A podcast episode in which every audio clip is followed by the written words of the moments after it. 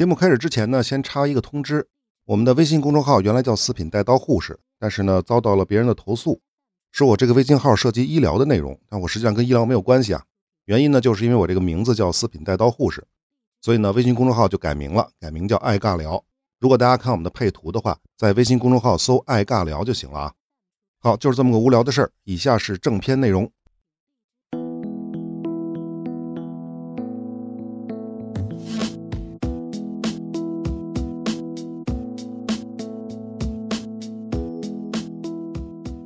宏观看供求，微观看取舍。大家好，这里是爱尬聊，我是四品带刀护士。上期呢，我们说到了一九三九年的圣詹姆斯会议，犹太代表和阿拉伯代表就是无法达成妥协，相当于不欢而散。可英国人忍不了了，一九三九年啊，再过些日子二战就该爆发了，我大英帝国哪有闲工夫跟你们耗啊？所以作为宗主国，他们就直接发布了一九三九年白皮书。对于一九三九年白皮书的出台，英国人是这么想的：到一九三九年的时候，已经有四十多万犹太人移居到巴勒斯坦，所以英国认为自己已经实现了贝尔福宣言的承诺。那么，英国将会在十年之后结束对巴勒斯坦的委任统治，之后呢，会将权力交给阿拉伯人和犹太人共同管理的巴勒斯坦政府。那么，这个呢，就是一九三九年白皮书的核心思想。什么意思啊？老子大英要闪人了啊！巴勒斯坦这副烂摊子就丢给你们犹太人跟阿拉伯人自己解决吧。那我们再说一九三九年白皮书的细节，主要呢就是两条：第一，未来五年之内限制犹太人的移民总数为七万五千人。那么之后怎么办呢？需要犹太人跟阿拉伯人共同商议决定。第二条，限制犹太人购买阿拉伯人土地。英国在巴勒斯坦的高级专员有禁止土地转让的权利。什么意思呢？犹太人不是说不能购买土地，但是得英国高级专员说了算。那么以上呢，就是一九三九年白皮书的基本内容。来，大家猜一猜，当时的阿拉伯人和犹太人的反应。其实稍微想一想就知道，这肯定是对于阿拉伯人有益的。所以巴勒斯坦的阿拉伯代表最终签署了白皮书，认可了英国人的方案。毕竟嘛，英国人不是说了吗？五年之内最多再移民进来七点五万人犹太人。那么再之后。你就必须跟阿拉伯人商量了，那还用商量吗？肯定是不同意啊。至于建立阿拉伯人跟犹太人共同管理的巴勒斯坦，这个法子是可以的啊，只要能够限制犹太人的移民。那毕竟这个时间点上，阿拉伯人还是多数嘛。到时候不管是议会还是政府，还不都是阿拉伯人说了算吗？所以啊，可以理解为忍一时风平浪静，退一步海阔天空。那这个就是阿拉伯代表的想法。犹太人呢？那当然是坚决反对了。为什么呀？你英国凭什么说履行了贝尔福宣言的承诺？凭什么五年之后的犹太人移民巴勒斯坦还要经过阿拉伯人的同意啊？犹太人也绝不可能作为少数民族跟阿拉伯人联合建国。很显然，英国人的这个1939年的白皮书是更倾向于阿拉伯人，而不倾向于犹太人。这是为什么呢？是不是忘了1936年到1939年巴勒斯坦地区正在发生什么吧？阿拉伯人民大起义啊！而同时期，欧洲战云密布，纳粹德国正厉兵秣马，蠢蠢欲动。英国人哪还有精神头继续去围剿阿拉伯人民起义啊？不仅如此，如果不能处理好巴勒斯坦的阿拉伯问题，其他的阿拉伯国家又会如何？一旦欧洲打起仗来，这些阿拉伯国家会不会倒向德国？会不会向苏联投怀送抱？那至于犹太人，希特勒摆那儿呢？他不跟英国人合作，难道去跟纳粹同流合污吗？等等吧。总之。从英国人的自身利益出发，他必须在巴勒斯坦问题上对阿拉伯人有所妥协。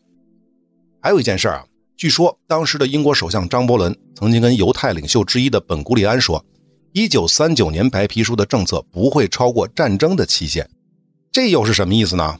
我的理解是，英国人知道白皮书对犹太人是不公平的，但对英国而言，欧洲可能面临的战争才是最重要的。为了安抚本古里安，他才会说。政策不会超过战争的期限，也就是说啊，等英国打赢了战争，我们以后还有的商量。但是不管如何，一九三九年白皮书的出台，使得巴勒斯坦地区的情况发生了大逆转，阿拉伯人的起义逐渐停息了，而犹太人则彻底不干了。这回就轮到犹太人的大规模游行，而且还持续了好几个月，一直到九月份，二战爆发。当然，抗议游行啥的都是犹太的温和派和平民的行为。激进派可没那么幼稚，还记得那个叫伊尔贡的准军事组织吧？他们专门制定了一个计划，什么计划？就是你阿拉伯人闹起义，英国就妥协。那么犹太人也可以闹啊！他们打算直接去袭击并占领英国在巴勒斯坦的政府大楼，让犹太的旗帜至少在那栋楼上飘扬二十四个小时。另外呢，一个更为激进的组织叫做莱西，它也是希伯来语啊，它的意思是以色列的自由战士，是从伊尔贡分离出来的。这个莱西呢，制定了更大胆的计划，他们准备在欧洲招募四万犹太战士，偷渡到巴勒斯坦，一举把英国人彻底赶走。那可能你就会问了，四万犹太士兵啊，这肯定要花一大笔钱。那这钱谁出呢？别急，有赞助的，而且还不是罗斯柴尔德那种富豪的赞助，而是一个国家的赞助。你可以猜猜这个国家是谁？相信打死你也想不到，这个国家是波兰。那至于为什么波兰政府要支持犹太人在巴勒斯坦复国，这点呢，我是没太搞清楚。但事实是，莱西的很多恐怖分子都是在波兰受训的。曾经有受训的犹太人就评价道。波兰人把恐怖主义当做一门科学，我们已经掌握了拆除混凝土、铁、木头、砖头和泥土建筑的数学原理。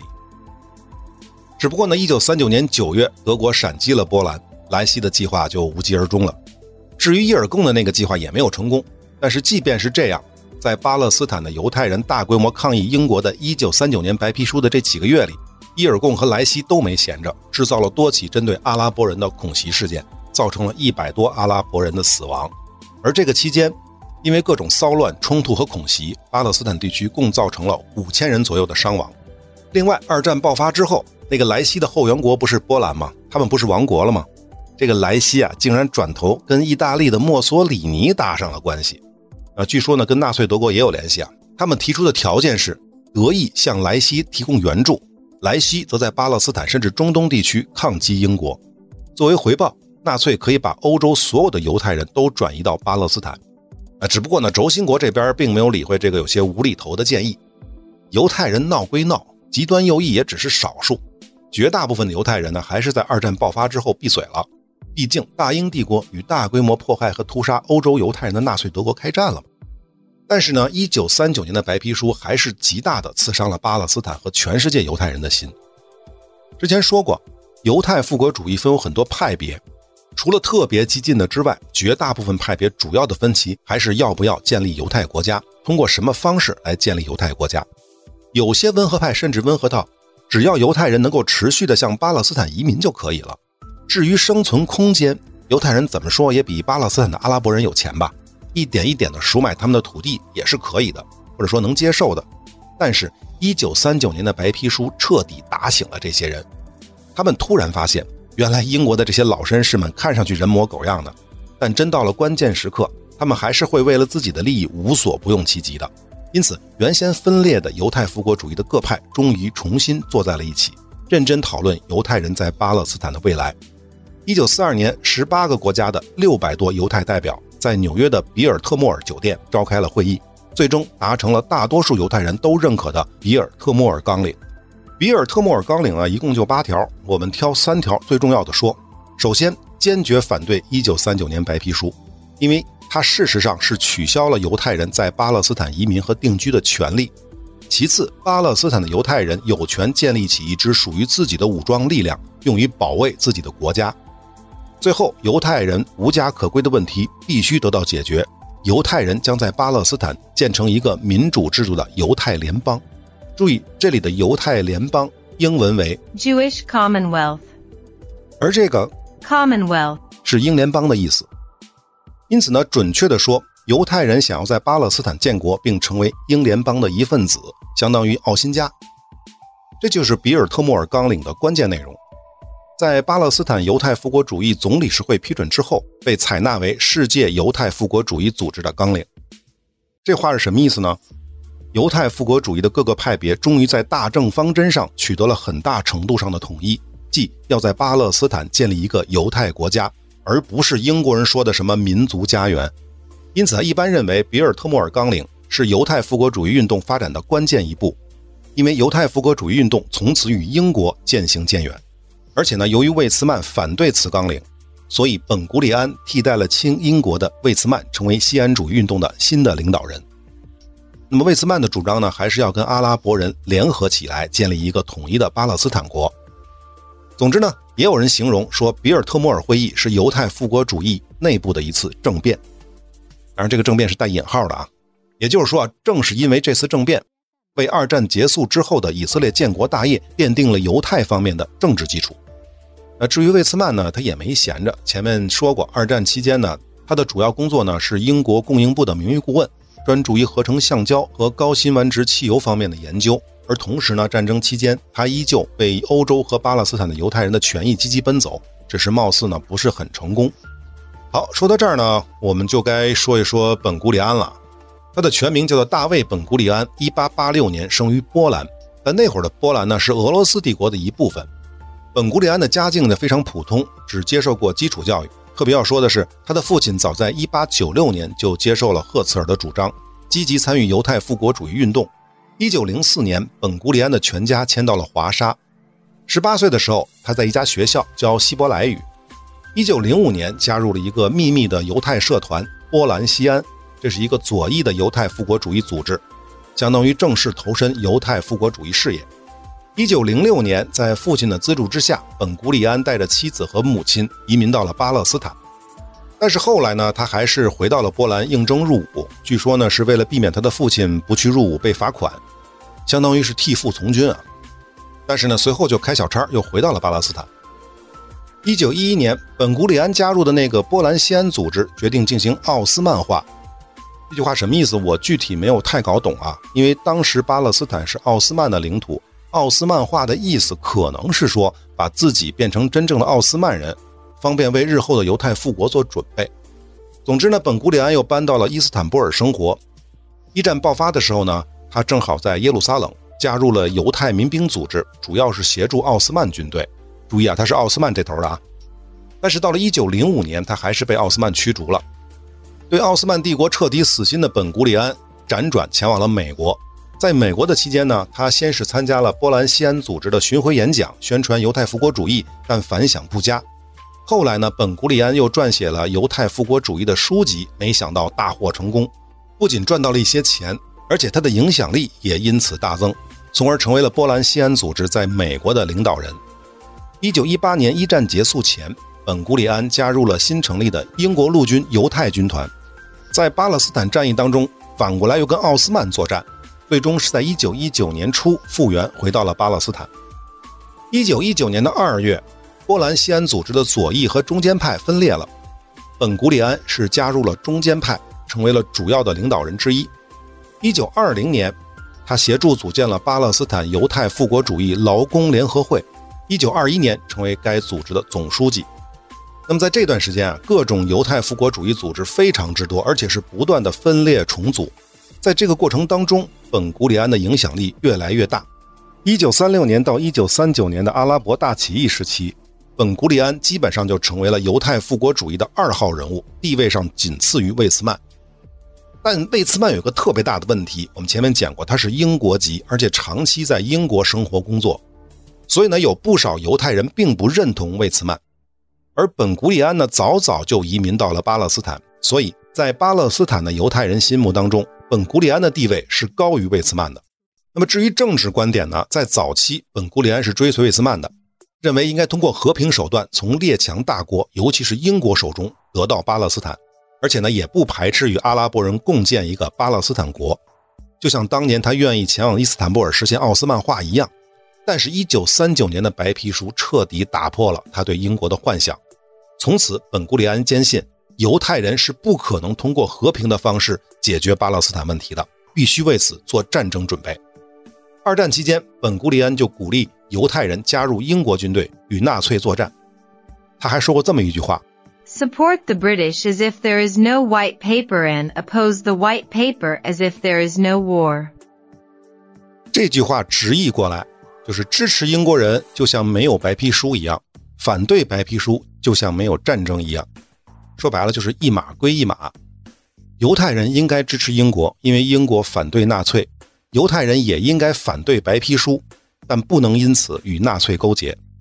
这说的谁呀？说的就是前面提到的那个极右翼的犹太复国主义组织莱西。当然，我猜啊，本古里安还有更深层次的用意。大量的犹太人参与到英国反纳粹的战争，从而可以积累一大批具备战争经验的犹太战士，这对战后建立犹太人自己的军队是大有裨益的。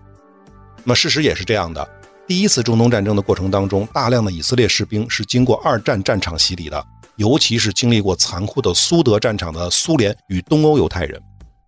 在本古里安及其他巴勒斯坦地区犹太领导人的宣传和鼓励之下，大约有百分之十的巴勒斯坦的犹太人加入了英国军队，参与了二战。这个比例是远高于阿拉伯人的。反观阿拉伯军队当中呢，就是第一次中东战争的阿拉伯军队当中，具备二战经验的军人的比例就少得多，这也是阿拉伯人失败的原因之一。呃，二战期间呢本古里安的主要工作有两点：第一是协助欧洲的犹太人偷渡到巴勒斯坦。呃，虽然英国限制了移民的名额啊、数量的总额，但是犹太人是可以偷渡的。前面说过，二战爆发前，巴勒斯坦地区犹太人增长到三十六到三十七万，而阿拉伯的人口是八九十万。可即便是在一九三九年白皮书的限制之下，到一九四七年第一次中东战争爆发之前，巴勒斯坦的犹太人口翻了将近一番啊，就是又翻了一番，达到了六十三万。也就是说啊，多出来了将近三十万犹太人。前面说过，合法的移民按理说应该只有七万五千人，也就是一九三九年白皮书的规定。而到一九四七年，阿拉伯人呢只增长到了一百三十万。在这个时间点上，阿拉伯人和犹太人的比例在巴勒斯坦已经增加到了一比二。还记得吧？一八零零年是一比四十，一八三一年是一比五，一九四七年到了一比二。再说本古里安在这个期间，也就是二战期间的第二个工作重点。就是应对犹太右翼组织反抗英国统治的各种袭击和恐袭，尤其是在1944年莱西暗杀了英国驻中东国务大臣之后，本古里安决定先礼后兵。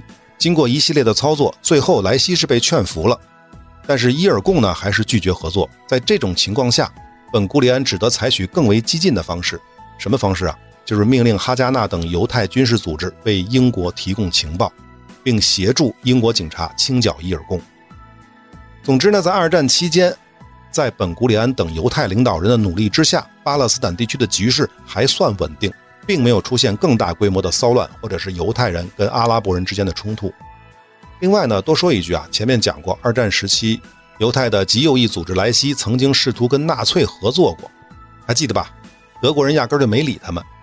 但是，同样是在英国统治之下的阿拉伯人。也有去找希特勒的，那情况就不一样了。还记得那个曾经的耶路撒冷大穆夫提阿明侯赛尼吗？一九三六年到一九三九年阿拉伯大起义期间，因为澳大利亚籍的英国官员在巴勒斯坦被阿拉伯人暗杀，阿明侯赛尼的这个大穆夫提的职位就被英国人给罢免了。他呢是逃离了巴勒斯坦，流亡到了黎巴嫩，但是呢继续保持着对巴勒斯坦地区的影响力。只不过呢，此后的阿明侯赛尼从暗处走了出来。反正也不是耶路撒冷的大穆夫提了，因此呢，他可以光明正大的表明自己的观点，即巴勒斯坦地区绝不允许犹太人的染指，阿拉伯人也绝不可以跟犹太人有任何形式的合作。在贝鲁特，他甚至发出了悬赏，杀死一名阿拉伯叛徒的赏金是二十五英镑，杀死一名犹太人是十英镑。当然，如果能够杀死更高级的犹太人或者持不同政见的阿拉伯领导人，赏金更高。二战爆发之后呢，阿明侯赛尼受邀离开了贝鲁特，前往了巴格达。在伊拉克呢，他受到了阿拉伯民族主义分子的欢迎。接下来的两年，阿明侯赛尼还参与到了伊拉克政府的决策。他曾经建议啊，就建议伊拉克应该遵守他们与英国的条约，避免卷入战争。但是如果苏联倒向轴心国的话，就是倒向德国的话，伊拉克应该帮助巴勒斯坦起义。我们都知道，苏联并没有倒向轴心国。后来德国还攻击了苏联，但是呢，阿明侯赛尼的建议呢并没有被采纳。伊拉克在暗中还是得到了德国的支持，在一九四一年爆发了抗英战争，但是最终呢是被英国剿灭了。那这个呢只是伊拉克历史上的一个小插曲。至于阿明侯赛尼呢，前面讲过，他早就看出了伊拉克是打不过英国的，所以在起义失败之前的一九四一年的五月就逃到了波斯。然后呢，通过日本跟意大利的公使馆的渠道辗转流亡到了意大利。其实早在1933年，希特勒在德国上台后的两个月，当时还是耶路撒冷大穆夫提的阿明侯赛尼就秘密会见了德国驻耶路撒冷的领事海因里希·沃尔夫。他的目的只有一个，希望德国能够帮助阿拉伯人赶走英国统治者。当然，更重要的目的是赶走犹太人。同时，阿明侯赛尼还建议德国也应该掀起反犹排犹的浪潮。注意时间点啊，一九三三年。虽然这个时候的小胡子已经上台了，但是德国还没有开始大规模的迫害犹太人。好，接着说啊，阿明侯赛尼在去往伊拉克之后，又秘密的向德国提交了一份德阿合作的草案。其中包括德意将支持阿拉伯国家解决巴勒斯坦犹太人的问题。当然了，阿拉伯的远水是解不了纳粹德国的近渴的，所以小胡子没有理会阿明侯赛尼。好，时间来到一九四一年，流亡到纳粹地盘的阿明侯赛尼就不客气了，他先见了墨索里尼，然后又去拜见了希特勒。关于侯赛尼与希特勒、墨索里尼以及希姆莱会面的照片，我都找到了。如果要看的话，关注我的微信公众号“四品带刀护士”，关注之后回复关键词“中东战争”就可以了。好，接着说侯赛尼与希特勒的会面。阿明侯赛尼希望希特勒能够发一个声明，说德国公开支持巴勒斯坦、叙利亚、黎巴嫩和伊拉克的独立和统一。但是呢，希特勒拒绝了。大家猜猜是为什么？首先啊，阿明侯赛尼指的其实就是大叙利亚阿拉伯国家的统一。但是呢，他想让希特勒表达的不仅是这个。更包括这个大叙利亚阿拉伯国家领导人应该是他阿明侯赛尼，这不是癞蛤蟆想吃天鹅肉吗？你凭什么？你就是个耶路撒冷的大穆夫提啊！你最多是在巴勒斯坦地区有一点影响力，你想成为整个中东地区阿拉伯人的领导人，这可能吗？这不是癞蛤蟆想吃天鹅肉吗？甚至啊，别说大叙利亚地区了，就连巴勒斯坦地区也不是所有人都听你阿明侯赛尼的，这是第一。第二。也是最重要的，别忘了，叙利亚和黎巴嫩是法国的殖民地，维希法国跟德国是同伙。希特勒是傻吗？会为了你阿拉伯人的利益出卖自己在欧洲的利益吗？所以啊，通过这件事就可以看出，阿明侯赛尼同学的政治业务水平是非常有限的。据说呢，希特勒只是在私下回复了阿明侯赛尼，他说：“当阿拉伯解放的时刻来临时。”德国除了摧毁保护犹太人的权利之外，没有其他兴趣。就是说，帝国的军队迟早会横扫中东，到时候犹太人都得死。你们阿拉伯人不用担心，迟早的事儿。另外呢，希特勒也善意的提醒了阿明侯赛尼，我这个材料上的原话是说，你必须像个理智的人一样冷静又谨慎的思考和发言。这句话是来自于耶路撒冷三千年。这话什么意思啊？不就是在讽刺你阿明侯赛尼的政治业务水平低吗？那再之后呢？吃了瘪的阿明侯赛尼游历了欧洲的德战区，尤其是走访了多个犹太集中营。据说啊，侯赛尼曾经公开宣称，穆斯林应该效仿德国人，因为德国人为解决犹太人问题树立了榜样。听听这话说的。不过呢，另一种说法，但是不是很可信。这是在二零一五年的十月，以色列的总理内塔尼亚胡他曾经说过。希特勒当时并没有想要灭绝犹太人，只是想驱逐他们。正是侯赛尼启发了希特勒，德国才开始实施种族灭绝计划的。而阿明侯赛尼的目的是为了防止欧洲的犹太人前往巴勒斯坦。不过呢，这话指的应该是一九三三年小胡子上台之后，阿明侯赛尼秘密会见德国驻耶路撒冷领事那档的事儿。否则的话，时间就对不上了。当然了，内塔尼亚胡的这个说法遭到了德国、美国甚至以色列学者的反对。他们认为这是当时的以色列右翼企图在政治上利用纳粹的大屠杀，从而获得全世界对犹太人在巴勒斯坦建国的同情和关注。那对于这个事儿呢，我个人不做评价，因为我不是希特勒，也不是侯赛尼，我啥也不知道。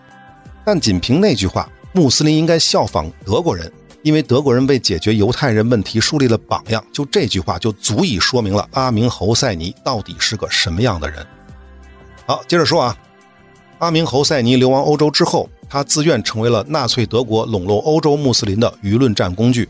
他经常在纳粹的阿拉伯语广播当中出现，鼓动阿拉伯穆斯林加入纳粹与盟国作战。但是呢，这哥们儿的影响力并没有他自己想象的那么大。在欧洲地区，大概全加起来也就六千多阿拉伯人加入了纳粹军队。而来自于中东地区，包括巴勒斯坦、埃及、伊拉克、叙利亚等地的加入纳粹的阿拉伯人也仅有一千多，而同期，仅英国仅在巴勒斯坦地区招募的阿拉伯士兵就有九千多。此外呢，还有二十五万北非的阿拉伯人加入了自由法国的军队，参与了二战。好，说到这儿呢，大家觉得阿明侯赛尼在二战之后会是什么下场呢？想想都知道啊，即便不被纽伦堡法庭绞死，那怎么着也得判个几十年监禁才行啊。但是并没有。一九四五年的五月，阿明侯赛尼在德国被自由法国的军队俘虏了，随后他就被送到巴黎软禁。不仅没有审判他，几个月之后，法国政府还给他提供了特殊的拘留条件、福利以及其他一些特权，好吃好喝伺候着还不算。还允许他用秘书的名义购买汽车和一些奢侈品，甚至在法国人的秘密监督之下，阿明侯赛尼还可以见他想要见的任何人。据他本人后来的回忆说，他在法国这一年的软禁生活非常满意。哎，说到这儿呢，我突然想起了阿富汗那位被英国人养了三年的多斯特。这法国人是疯了吗？要知道啊，自阿明侯赛尼一被捕，英国人就要求法国将其作为战犯引渡，并要对他进行审判。按理说啊，侯赛尼算是英国殖民地的公民，所以提出引渡呢没有什么大问题。另外呢，南斯拉夫也向法国提出过引渡侯赛尼，因为他在战争期间参与了对塞尔维亚人的大屠杀。这还没完，犹太复国主义组织也附议了南斯拉夫的要求，表示侯赛尼也参与了在希腊的大屠杀。那么这会儿的希腊正乱成一锅粥呢，所以希腊政府是没工夫理他。犹太复国主义之所以要附议南斯拉夫的要求。就是想借他人之手除掉侯赛尼，但是呢，不管是谁要人，这法国就是不答应，说侯赛尼不是战犯，是政治犯，所以不适合引渡到其他国家受审。来来来，大家来猜一猜，法国人这是玩的哪一出啊？其实很简单，阿明侯赛尼被捕之后，立刻就向法国人表示，老子可不是一般人啊，把我交给纽伦堡法庭是不符合法国利益的，因为我可以帮助你们法国。你们在北非是不是有阿拉伯殖民地，摩洛哥、阿尔及利亚、突尼斯之类的？他们在战后是不是在闹独立？你们在中东的叙利亚和黎巴嫩的委任统治是不是也不太顺利？另外，即便我能力有限，没有办法平息法国殖民地的阿拉伯人的反抗，但起码我是能够挑起巴勒斯坦的、埃及的和叙利亚的阿拉伯人反对英国的。那样一来，阿拉伯世界就会更关注英国，而不是你法国。说实话，如果我是法国的领导人，我也会选择给侯赛尼一条生路的，留着他就相当于留了一张底牌嘛。这张牌管不管用另说，但对法国总是有益无害的吧。由于法国人是拒不交人，据说犹太复国主义疯了一样的想要弄死侯赛尼，甚至提出要派人到巴黎执行暗杀，但最终呢还是被本古里安给叫停了，因为他们仔细斟酌之后呢，认为如果侯赛尼不经审判而被犹太人暗杀致死，他只会成为阿拉伯人的英雄。对于解决巴勒斯坦问题有害无益，所以他们只有一个选择，就是向英国政府施压。好，轮到英国了。英国人当然知道法国人的小算盘是什么了，所以也不含糊，不断的威胁法国人。然而，就在法国人马上就要坚持不住的时候，阿明侯赛尼竟然跑了。一九四六年，阿明侯赛尼趁法国警方暂时停止对他监视的情况之下，竟然乘飞机跑到了开罗。而且呢，由于埃及政府的庇护，英国人也无法对其进行抓捕。要我说，傻子都能看得出来，法国人是故意放走了侯赛尼。而且呢，就在侯赛尼逃走之后，巴勒斯坦的阿拉伯高级委员会紧跟着就出访了巴黎。阿拉伯高级委员会还记得吧？当年就是阿明侯赛尼以耶路撒冷大穆夫提的身份组建的。战后呢，这个组织在阿拉伯联盟的倡议之下重建。那这个高级委员会呢，随后就跟法国进行了一系列的谈判。那结果是呢，法国将在巴勒斯坦问题上支持阿拉伯人。作为回报，高级委员会则呼吁阿拉伯人在北非问题上采取中立的立场。所以大家就明白了吧？欧塞尼为什么能够逃跑？那就是法国人放的嘛，双方有一个交换，利益交换而已。那么关于阿明侯赛尼后面的故事，我们就不细说了，简单说两句。由于第一次中东战争的爆发，这家伙曾经跟纳粹的这段蜜月历史逐渐就被人遗忘了。阿拉伯人只记得他是阿拉伯世界的反犹先锋。而且呢，一九四八年巴勒斯坦政府流亡开罗的时候，阿明侯赛尼还在巴勒斯坦政府谋了一个差事，不是差事了，应该是一个比较重要的位置，具体什么位置我就没查到啊。为什么呢？因为一九五九年纳赛尔就解散了巴勒斯坦政府。为什么解散？因为那时候纳赛尔要建立阿拉伯联盟国家，就是跟叙利亚合并那件事儿。那么此后呢，阿明侯赛尼再次移居黎巴嫩，一九七四年在贝鲁特去世，时年是七十九岁。那关于阿明侯赛尼这个人呢，我们不做评价。但是为什么要单独说他呢？我只想告诉大家，在二战时期，由于1939年白皮书的原因，犹太人是普遍是反英的，也有极端右翼组织坚持用暴力手段与英国抗争，甚至不惜与魔鬼做交易。啊，只是魔鬼没理他们啊。而以本古里安为首的中间派犹太复国主义者的选择更为理智，反对英国的巴勒斯坦政策和抗击魔鬼纳粹这两件事儿孰重孰轻，他们还是相当清醒的。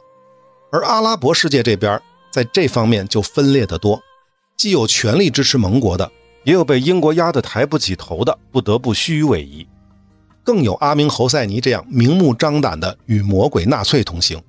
其实呢，这就是阿拉伯世界的写照。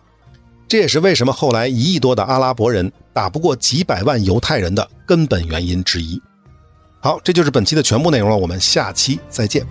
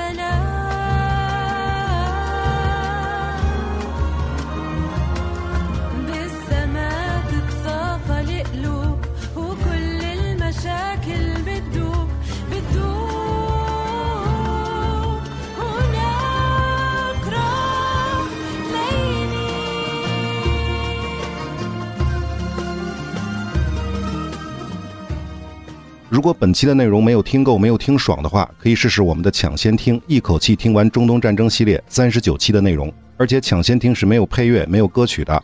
关注我的微信公众号“四品带刀护士”，关注之后回复关键词“抢先听”即可。